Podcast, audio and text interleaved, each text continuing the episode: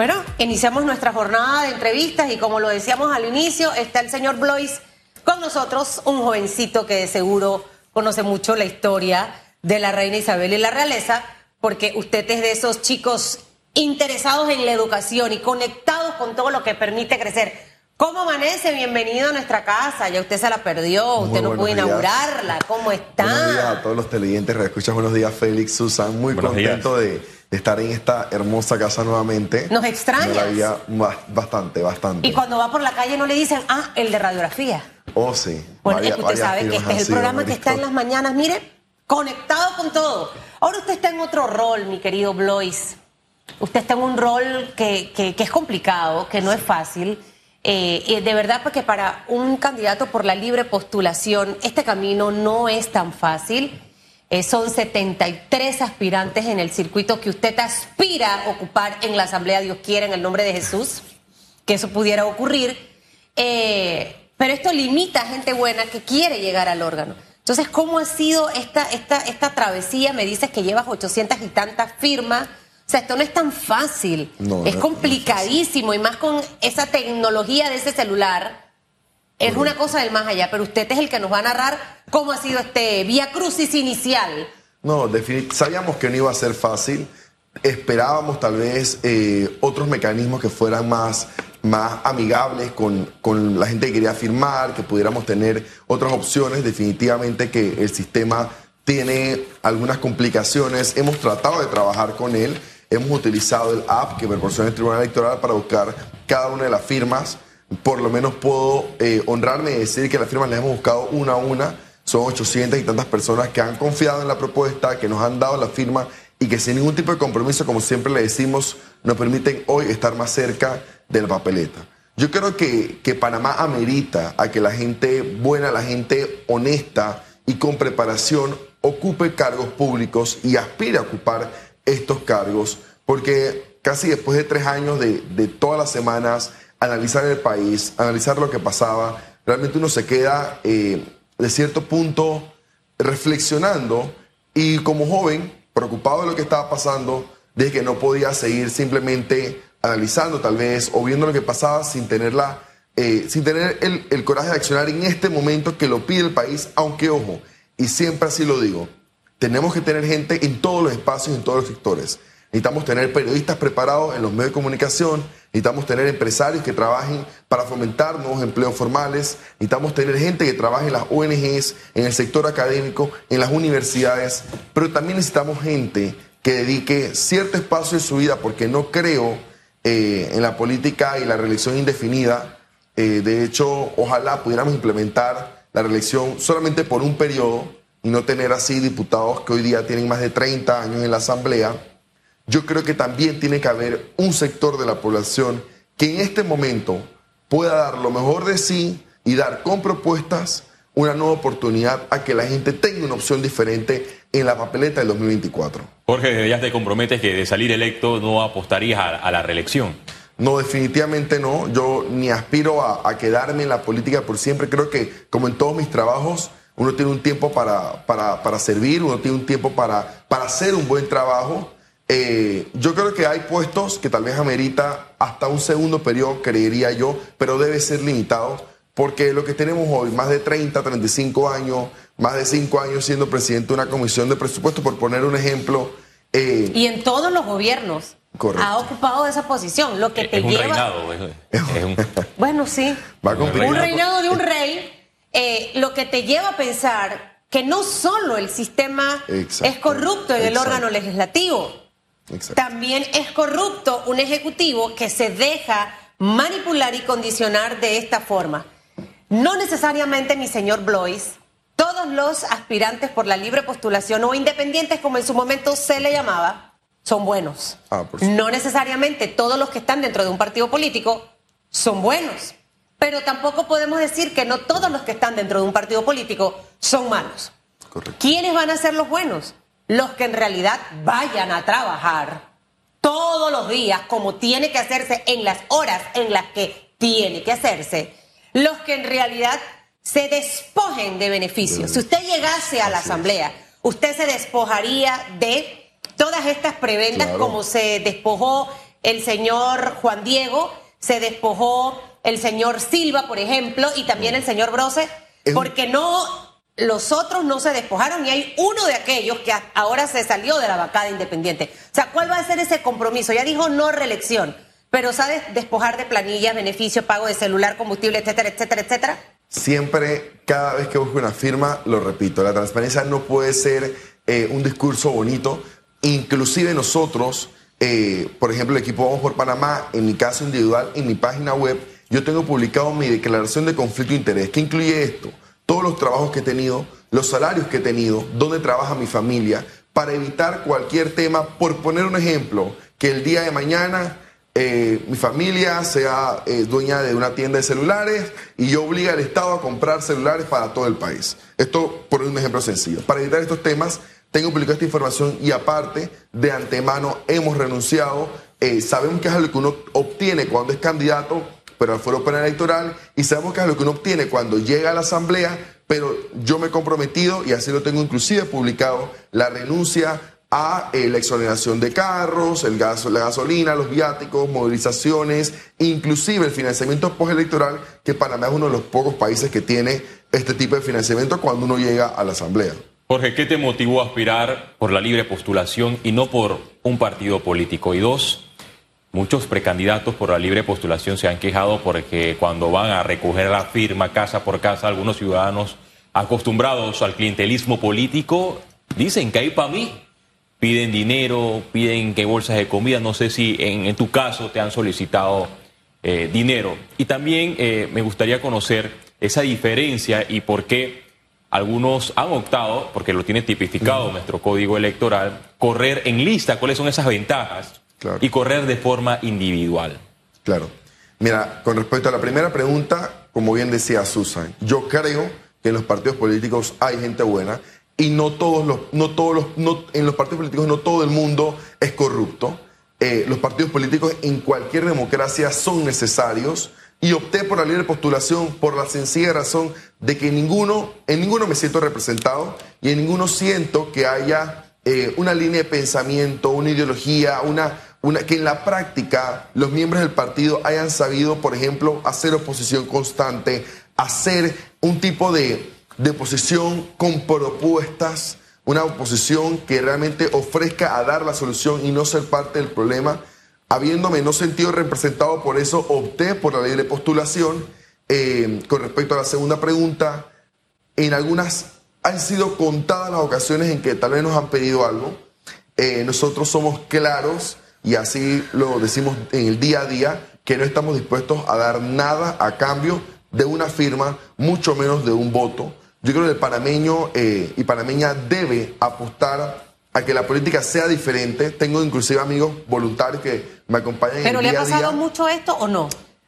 Diría que de cada 10 casas, una ojo, ¿esto por qué pasa? Porque saben que usted no es de eso, pero créeme que si llega otro o otra figura, a eso sí le va a pasar. es, como, es como, mire, mucha gente dice, es que yo no me atrevo a decirle a Susan, porque es que yo le veo una cara y yo creo que... Entonces, ¿sabe? La gente sabe con quién hacerlo y con quién no. Eh, en muchas de, de, las casas nos han dicho, mira, yo voy a aceptar el techo de zinc, los bloques y la bolsa de comida, pero yo quiero votar independiente. Entonces, eh, suele pasar, es cierto. Qué buen mensaje. Y, y con lo otro que, que, decía Félix, yo creo que lo que me inspiró a estar aquí o aspirar a ser candidato, en estos momentos soy precandidato, conjunto a más de 70 personas que están aspirando en el circuito 8-4, es que para mí lo que tenemos que trabajar en el país es la educación y a pesar de estar investigando en educación, a pesar de trabajar en más de tres ONGs educativas, a pesar de trabajar en un organismo internacional de, de educación, falta un paso más. En grupos como Jóvenes Unidos por la Educación, en algún momento nosotros presentamos inclusive iniciativas legislativas, pero no dan el paso porque creo que hace falta una asamblea decente, preparada para discutir de manera transversal, de manera, de manera profunda los cambios que requiere en este momento Panamá, que para mí requiere en el tema educativo una gran transformación que ha sido ya dialogada, que ya está en múltiples compromisos y mesas de diálogo que nos gustan mucho como país. Eh, el tema educativo, inclusive con los gremios sentados, ellos en la mesa, y se han llegado a consensos, pero no se implementa, no se ejecuta. ¿Y usted cree que siendo diputado usted va a cambiar, por ejemplo, esa realidad? Eso como, como primera pregunta, porque eres uno en medio de 71 diputados. Es decir, que quedan 70 que debieran estar pensando igual que tú. Y lo segundo, mucha gente nueva llegó a la Asamblea Blois y a mí me decepcionaron. O sea, yo tenía una expectativa, eso es como los videos y que expectativa versus realidad. Estos, estos videos superan los de Betina, los de Betina, eh, de lo que ocurría en la Asamblea. Yo tenía una expectativa de muchas mujeres en esa Asamblea que en realidad no han ido a hacer nada. Y muchos diputados también, incluyendo un par por la libre postulación, que ha ocurrido exactamente lo mismo. ¿Qué me garantiza a mí, como segunda pregunta, que usted no se me va a contaminar del germen cancerígeno que hay en ese órgano del Estado? Lo que pasa con muchos de ellos, inclusive, es que han prometido o han sido parte de su discurso en campaña cosas que no les permite el cargo. Yo lo primero que siempre le digo a una persona cuando eh, le pido la firma es que a lo que yo me comprometo lo principal es a cumplir por ley la función de un diputado, que es fiscalizar, que es vigilar justamente las acciones del Ejecutivo, del Judicial, una función legislativa. Panamá, lastimosamente, en muchas de las áreas no necesita más leyes. Panamá necesita derogar muchas de sus leyes, que se la pasan dando financiamiento a eventos, que se la pasa eh, celebrando días que, que, realmente no promueven a concientizar. Pero es que el estar a veces con un grupo de personas, a personas débiles y sin valores formados, sí se les va a pegar. O sea, eso, lo, eso lo vemos en aulas de clases.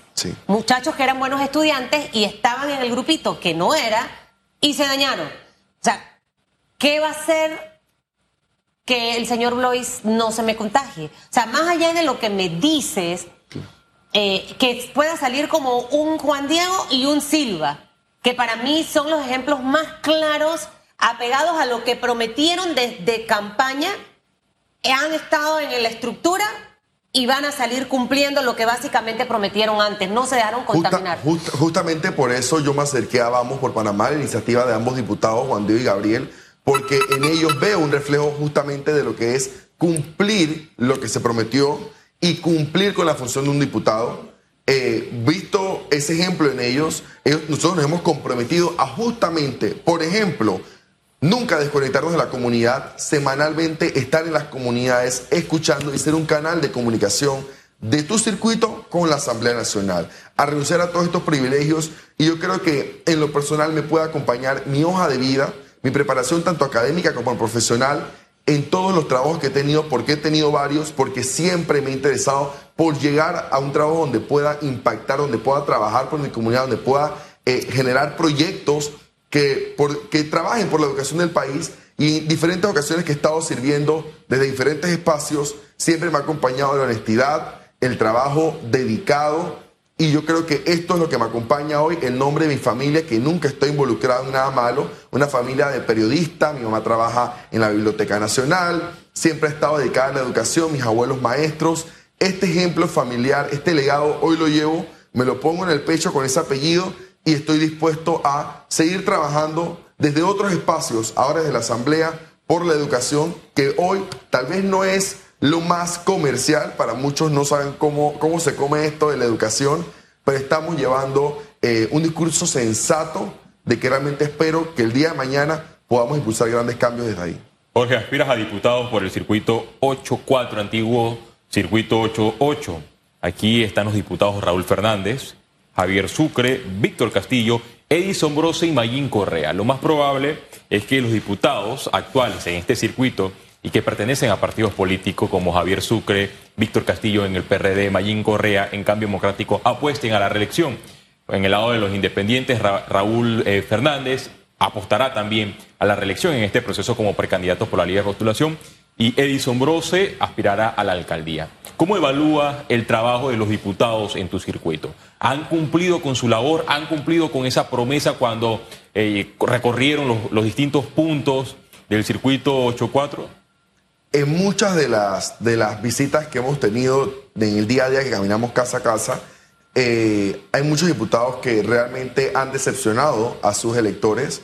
Eh, de hecho, ayer el, el diputado actual Sucre eh, fue el que promovió este, este, proyecto de ley para volver a cobrar el doble salario, eh, sin, sin ver que en su circuito hay un gran porcentaje de personas desempleadas y él aspira pues a, tener este, este privilegio que que para mí es nefasto que, haya promovido eso nuevamente. Eh, el diputado Edison Brose hoy aspira a la alcaldía. Yo creo que ha tenido proyectos bastante nobles, con, sobre todo con el tema ambiental. Eh, con el diputado Raúl Fernández, entiendo que él prometió no a la reelección, hoy aspira a continuar en el cargo. Eh, hay cosas que comparto, otras muchas que no de él.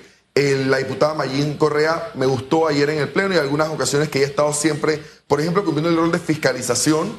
Eh, y el diputado Víctor Castillo, todos los días lo vemos repartiendo eh, bienes electrodomésticos en el circuito. Es un, es un diputado que está apostando al clientelismo para quedarse en la curul. Sin embargo, yo creo que de verdad en el caminar la gente, a pesar de estar en un partido, de ser militantes de partidos políticos, te dicen que por ellos no van y aspirarán o a nuevas caras en el partido o aspirarán por la vía de libre postulación porque se sienten decepcionados, así como yo, de la política tradicional en el país. ¿Qué, sectores entran en este, en este circuito? San Francisco, Parque Lefebre, Río Abajo, Don Bosco y Juan Díaz. Bueno, miremos la gente de Río Abajo. ¿Usted cree que ha crecido y evolucionado a lo largo de estos últimos, vamos a poner 10 o 15 años? ¿Sigue viviendo en la misma casa o en el mismo caserón o en el mismo cuartito?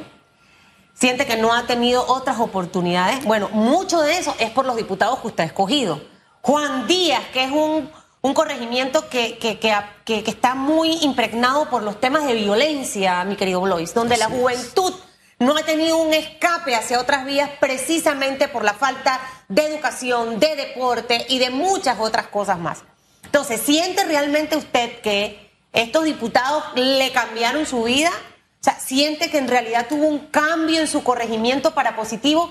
Esas son las cosas que usted tiene que ponerse a pensar al momento de escoger a una figura. Y sí, nos vamos a lo mejor a equivocar porque tomamos a lo mejor decisiones equivocadas en estas pasadas elecciones, pero siempre hay que dar la oportunidad a otros y creo que es allí el, no estar, pretender tocar la puerta todos los días, señor Blois.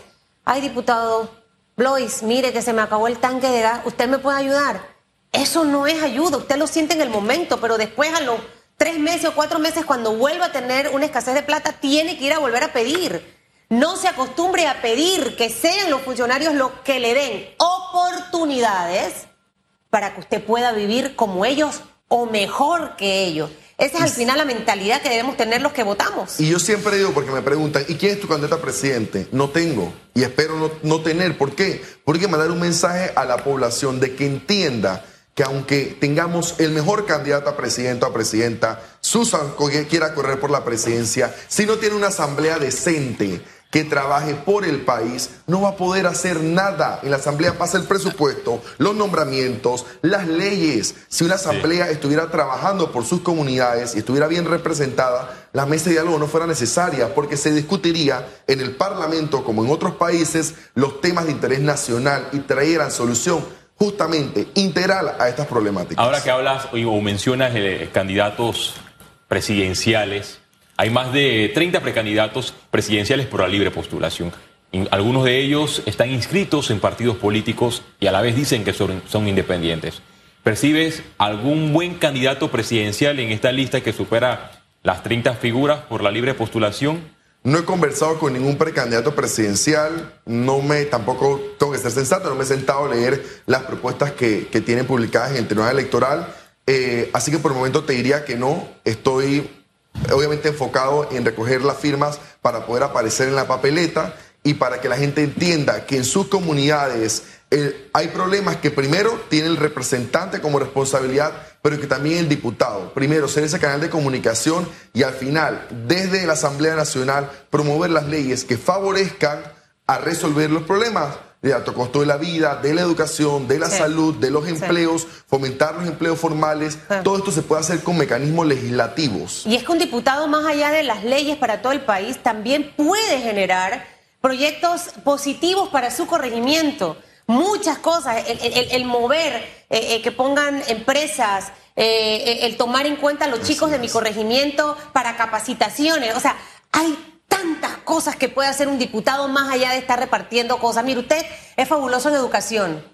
Usted no se me va a ir de aquí porque a mí me gustaría saber si usted tuviese que calificar del 1 al 5, siendo 5 la nota más alta, el desempeño de la Asamblea, ¿qué calificación, sinceramente, señor Blois, usted le daría a nuestra Asamblea Nacional de Diputados? Uno. Es que, siéndote, siéndote franco, justamente a eso voy. La Asamblea Nacional, que es el órgano por constitución, el órgano del pueblo, el que representa al pueblo panameño, hoy en estos últimos meses que estaban en las manifestaciones, que se estaban discutiendo problemas nacionales, la Asamblea fue incapaz de llamar al diálogo ellos, que son los representantes del pueblo en este Parlamento, en este órgano del Estado, en el órgano legislativo que tiene como responsabilidad principal dar respuesta a estos problemas con iniciativas, con justamente siendo una, una un, parlamento donde se pueden discutir estos problemas, ellos han sido eh, incapaces de llevar a hacerlo.